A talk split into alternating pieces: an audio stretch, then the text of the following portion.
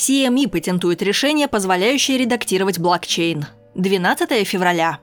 Ведомство по патентам и товарным знакам США USPTO опубликовало патентную заявку на новую систему Чикагской товарной биржи CME, которая изменяет правила блокчейна, не имея консенсуса всех узлов сети. Данное решение может оказаться наиболее востребованным в программах начисления бонусных баллов, которые используют блокчейн для хранения информации в режиме онлайн. CME в качестве примера приводит авиакомпании, которые предлагают клиентам программу лояльности в виде начисления премиальных баллов за совершаемые полеты. Если одна из авиакомпаний примет решение хранить данные о часто летающих пассажирах в открытом блокчейне, в случае пересмотра условий бонусной программы ей потребуется внести изменения в регламентирующие процедуры блокчейн.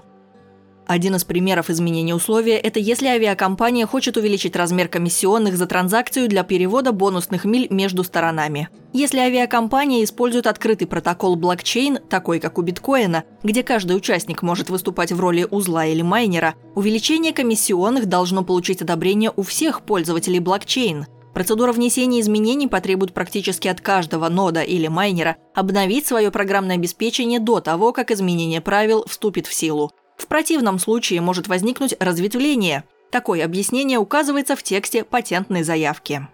Также подчеркивается, что в то время как открытый протокол блокчейн важен для криптовалют, невозможность внесения изменений делает его менее привлекательным для использования в частных и коммерческих целях.